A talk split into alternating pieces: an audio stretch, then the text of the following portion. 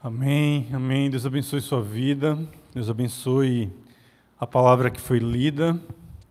E boa tarde, mais uma vez, para você que nos permite, como eu disse, chegarmos até você, na sua casa, na sua sala. E eu estava refletindo outro dia aqui, pensando que a cada domingo que nós chegamos aqui, nós chegamos juntos com uma equipe extremamente reduzida chegamos com a consciência de que não estamos pregando para câmeras ou pregando para cadeiras. Nós estamos falando com você, que nos recebe na sua casa, nós estamos falando para sua família, nós estamos falando para nós mesmos, porque a igreja ela continua viva, ela continua anunciando a palavra do Senhor e ela continua socorrendo aqueles que têm ouvido essa palavra. Que a igreja, através de você, através de mim, através dos nossos recursos, ela consiga alcançar aqueles que estão menos favorecidos e privilegiados nesse tempo, que tem sido um tempo muito difícil para todos nós, sem sombra de dúvidas. Mas antes de iniciarmos a mensagem de hoje, eu convido você a uma palavra de oração junto comigo. Então, ore comigo. Senhor, nós te agradecemos pela tua palavra nesta tarde. Nós te pedimos que o Senhor nos traga uma visitação especial do teu Espírito sobre nós hoje. Que não seja apenas mais uma live, uma transmissão de culto, mas que o Senhor se revele de forma especial para o coração de cada um de nós nesta tarde, Pai através da tua palavra, através do teu espírito. Essa é nossa oração, em nome de Jesus. Olha, o que acontece com você diante do inesperado? Quando algo que você não esperava acontece. Isso, para muita gente, pode ser uma tragédia. O que acontece quando, por exemplo, alguém ou você mesmo está grávido de maneira inesperada. Ou aquela gravidez que você esperava por tanto tempo, finalmente acontece. Em tempos de crise, em tempos difíceis como nós estamos vivendo, o desemprego, fechamento de empresas, são tempos difíceis, tempos como uma pandemia que estamos vivendo, a constatação de um exame positivo para Covid, ou até mesmo a morte de alguém próximo de nós, um parente.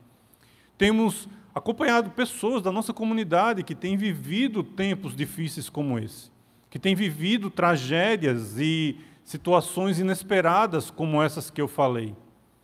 Mas essas, essas situações podem nos tirar o chão Podemos nos sentir como que estivéssemos sem chão, onde pisarmos. Tem um texto na palavra de Deus que retrata um pouco dessa experiência. Um texto que fala de duas pessoas pós uma tragédia aos olhos humanos. Esse texto está lá em Lucas 24, que é quando os discípulos, dois dos discípulos de Jesus voltavam para Emaús, uma pequena vila distante de Jerusalém, quase um dia de caminhada. E eles voltavam no domingo, pós-crucificação, discutindo e conversando sobre os fatos que havia acontecido. Quando o próprio Jesus se aproxima deles, sem que eles percebessem que era o Mestre que estava caminhando com eles. E Jesus pergunta: Que coisas? Sobre que coisas vocês estão falando?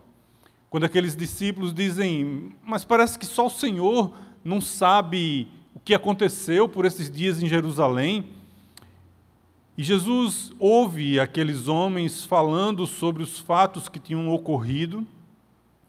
Mas o que me intriga nesse texto é a pergunta que Jesus faz para eles: Que coisas aconteceram?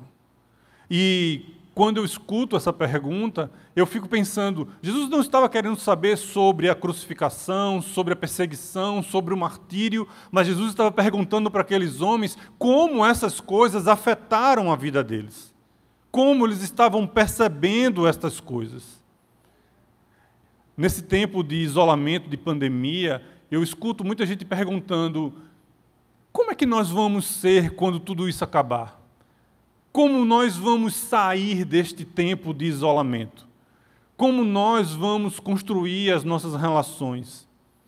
Talvez a gente esteja preocupado com os fatos, com o desemprego, com as tragédias, com a morte que pode nos visitar a qualquer tempo e ficamos nos perguntando como vamos atravessar tudo isso.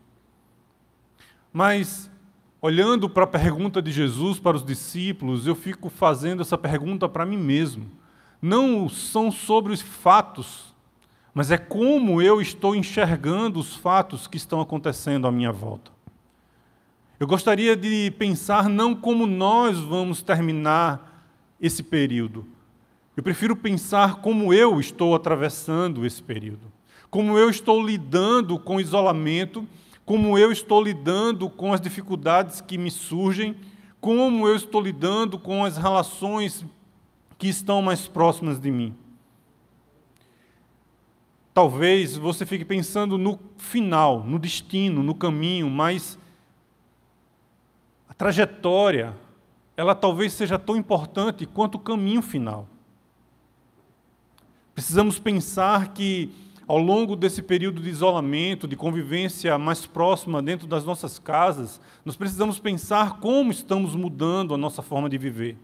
Como nós estamos mudando nossos hábitos e assim como os discípulos foram perguntados por Jesus como você percebe os fatos, talvez ele esteja perguntando durante esse período a mim e a você como você está percebendo as mudanças que precisam ser feitas na sua vida. Eu bem lembro que quando eu estava falando sobre esse texto para as crianças no Kids uma vez, e falando que quando os discípulos perceberam que era Jesus que estava junto com eles, Jesus sumiu. E uma das crianças perguntou: Ué, tio, mas sumiu, ele sumiu para onde? Quando rapidamente a outra que estava também junto, ouvindo o que eu estava contando, perguntou, afirmou categoricamente: para dentro deles. E eu fiquei surpreso com a resposta dela, porque, de fato, ela, ela fez essa afirmação como quem dissesse assim: Você não sabe que Jesus mora dentro de nós, mora no nosso coração? E talvez Seja por essa percepção que as crianças têm que Jesus disse que delas era o reino de Deus. Talvez nós precisemos desta percepção durante esse período de isolamento social, olharmos para dentro de nós e, e, nos perguntar, ao invés de nos perguntarmos onde Deus está, onde Jesus está, diante de tanto caos, diante de tanta dificuldade e diante de, de tanto sofrimento, talvez possamos responder como aquelas crianças responderam: Ele está dentro de nós. E foi por essa ocasião que Jesus, apresentando-se para aqueles discípulos, dizem para ele, diz para ele: voltem para Jerusalém, fiquem lá, voltem para Jerusalém. E foi por essa razão que no texto que lemos hoje, que o pastor Braulio leu hoje, diz o seguinte: certa ocasião, enquanto Jesus comia com eles, deu-lhes esta ordem: não saiam de Jerusalém mas esperem pela promessa de meu Pai, da qual lhes falei, pois João batizou com água, mas dentro de poucos dias vocês serão batizados com o Espírito Santo. Talvez na linguagem de hoje, se Jesus estivesse dizendo isso para nós, ele dizia, ele diria: "Fique em casa, benção. Fique em casa. Volte para Jerusalém porque você precisa estar lá esperando a promessa de Deus, a promessa do Pai. Eu acredito que nesses tempos de isolamento nós estamos aprendendo muitas coisas sobre Deus. Nós estamos aprendendo que ser igreja não é estar numa igreja. Ser igreja sem a igreja templo, sem o prédio, nós estamos aprendendo a ser igreja, nós estamos aprendendo a ser comunidade, muito mesmo sem estarmos convivendo fisicamente uns com os outros. Isso são ensinamentos que nós podemos extrair e aprender nesse tempo de pandemia. Temos muitas outras coisas que podemos aprender aguardando a promessa de Deus. Porque Deus tem uma promessa para cada um de nós. E em todo tempo nós precisamos esperar essa promessa. É justo, é muito justo perguntarmos quando tudo isso vai acabar, quando tudo isso vai passar.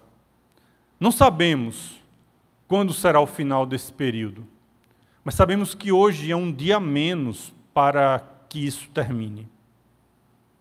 E por isso, nós precisamos estar esperando a promessa de Deus. Nós precisamos esperar a promessa de Jesus de várias formas. Mas a primeira delas é com paciência. Precisamos esperar com paciência, porque Deus tem uma promessa para mim e para você. Jesus havia feito uma promessa para os seus discípulos, que não os deixariam órfãos, que não os deixariam abandonados no meio daquele caos que havia em Jerusalém mesmo ele, ele dizendo: fiquem em Jerusalém, não saiam de Jerusalém, vocês serão, ficarão confinados em Jerusalém, mesmo diante do risco de morte, do risco de perseguição, mas fiquem em Jerusalém, fiquem em casa. O sentimento que envolveu os discípulos envolve a cada um de nós também, porque nós não sabemos lidar com incerteza. Nós não sabemos lidar com, nós não sabemos caminhar por terrenos desconhecidos. Nós temos medo do incerto, do duvidoso, de não podermos definir qual será o destino. E por essa razão, vejam o que os discípulos perguntam a Jesus depois de 40 dias, ele conversando, se apresentando, ensinando aos discípulos sobre o reino de Deus. Os discípulos perguntam a ele, dizendo o seguinte: então, os que estavam reunidos perguntaram-lhe: Senhor, é neste tempo que vais restaurar o reino a Israel? E ele lhes respondeu: Não lhes compete saber os tempos ou as datas que o Pai estabeleceu para sua própria, pela sua própria autoridade.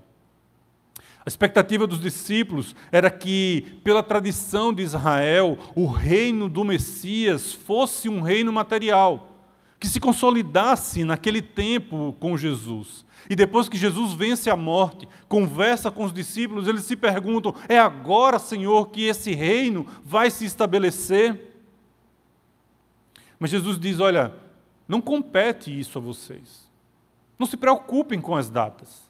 Não se preocupem com o tempo que vocês estão vivendo nesse isolamento social. Não se preocupem quanto tempo vai durar essa pandemia. Não se preocupem quanto tempo vocês vão precisar ficar em casa. Não se preocupem com o final dessa história. Porque nós temos um caminho para trilhar agora, hoje. Embora esses questionamentos sejam válidos, o que Jesus está dizendo é: viva o reino de Deus hoje, agora, a partir da sua casa, a partir da sua família, a partir da relação com seus filhos. Deus já está agindo em nós. E ele disse para os seus discípulos outra vez que o reino de Deus já está em nosso meio. O reino de Deus já está entre vocês. Os discípulos não entendiam porque esperavam que esse reino fosse um reino físico, material, que ele pudesse subjugar Roma que os oprimia, mas Jesus diz: o reino de Deus já está entre vocês. Ele é semelhante a um grão de mostarda.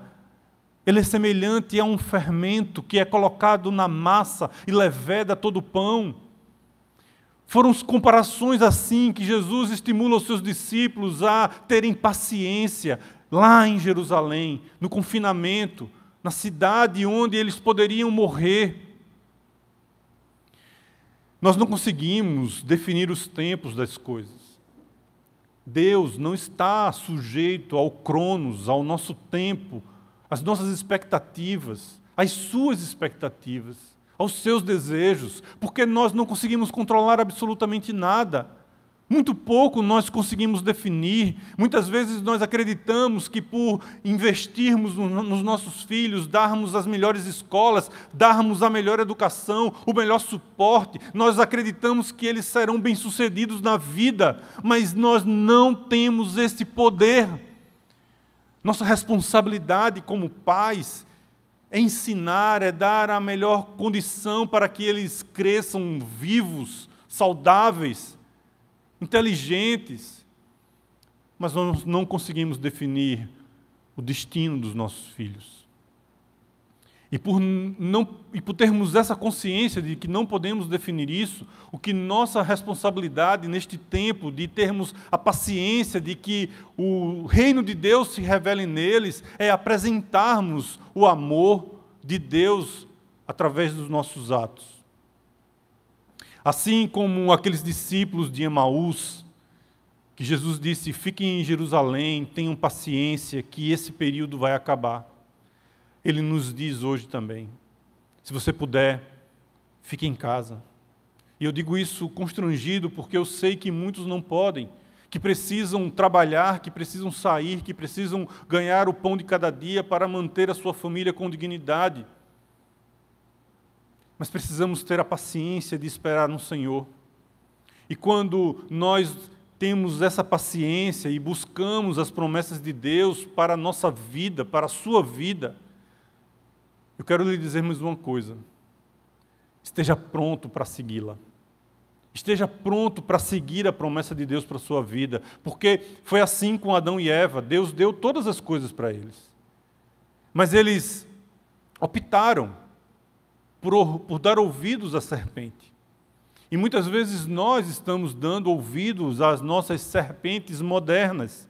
Porque passamos a acreditar que as promessas de Deus, a bem-aventurança de Deus, é termos uma tranquilidade econômica, é termos uma estabilidade financeira, é podermos obter sucesso e fama através de, um, de mecanismos que nos levam a adorarmos outros deuses, a ouvirmos a serpente do consumismo e do sucesso pessoal. Quando eu me lembro das palavras de Jesus lá em Lucas, capítulo 11, ele diz assim: peçam, peçam tudo a Deus. Peçam e lhes será dado. Busquem e encontrarão. Batam a porta e ela será aberta. Pois todo aquele que pede, recebe, o que busca, encontra, e aquele que bate, a porta será aberta. Qual pai entre vocês, se um filho lhe pedir um peixe, e em lugar disso lhe dará uma cobra? Ou, se pedir um ovo, lhe dará um escorpião? A maioria de nós para nesse texto, acreditando que se pedirmos coisas materiais, Deus nos ouvirá e Ele nos dará tudo o que desejamos. Mas Jesus continua. E no versículo adiante ele diz assim: Se vocês, apesar de serem maus, sabem dar coisas boas aos seus filhos, quanto mais o Pai que está nos céus dará o Espírito Santo a quem pedir. Essa é a maior promessa. Recebermos de Deus o seu Espírito recebermos dele a capacidade de estarmos prontos para seguir a promessa de Jesus. E seguirmos, não simplesmente acreditamos que seremos abençoados por aquilo que precisamos materialmente, porque Jesus já garantiu isso. Ele disse que todas as nossas necessidades seriam supridas, não os nossos desejos. Precisamos nos abraçar com a promessa de Deus, ouvindo o que Paulo disse aos Filipenses, quando ele diz assim: Não digo isso por necessidade, porque eu já aprendi a contentar-me com o que eu tenho. Eu sei estar abatido, eu sei também viver em abundância. Eu sei viver de toda a maneira e de todas as coisas eu fui instruído, tanto a ter fartura como a ter fome, tanto a ter abundância como padecer necessidade. E ele termina a sua frase dizendo: Eu posso todas as coisas naquele que me fortalece nesse período de isolamento social, de dificuldades financeiras, dificuldades sanitárias e de saúde, nós precisamos ter a confiança nas promessas de Deus que podemos todas as coisas naquele que nos fortalece. Ficar em Jerusalém hoje representa nos fortalecer, representa receber o poder, receber a capacidade de anunciar as verdades do Evangelho com ousadia, com resiliência com a capacidade de compreender os tempos em que vivemos.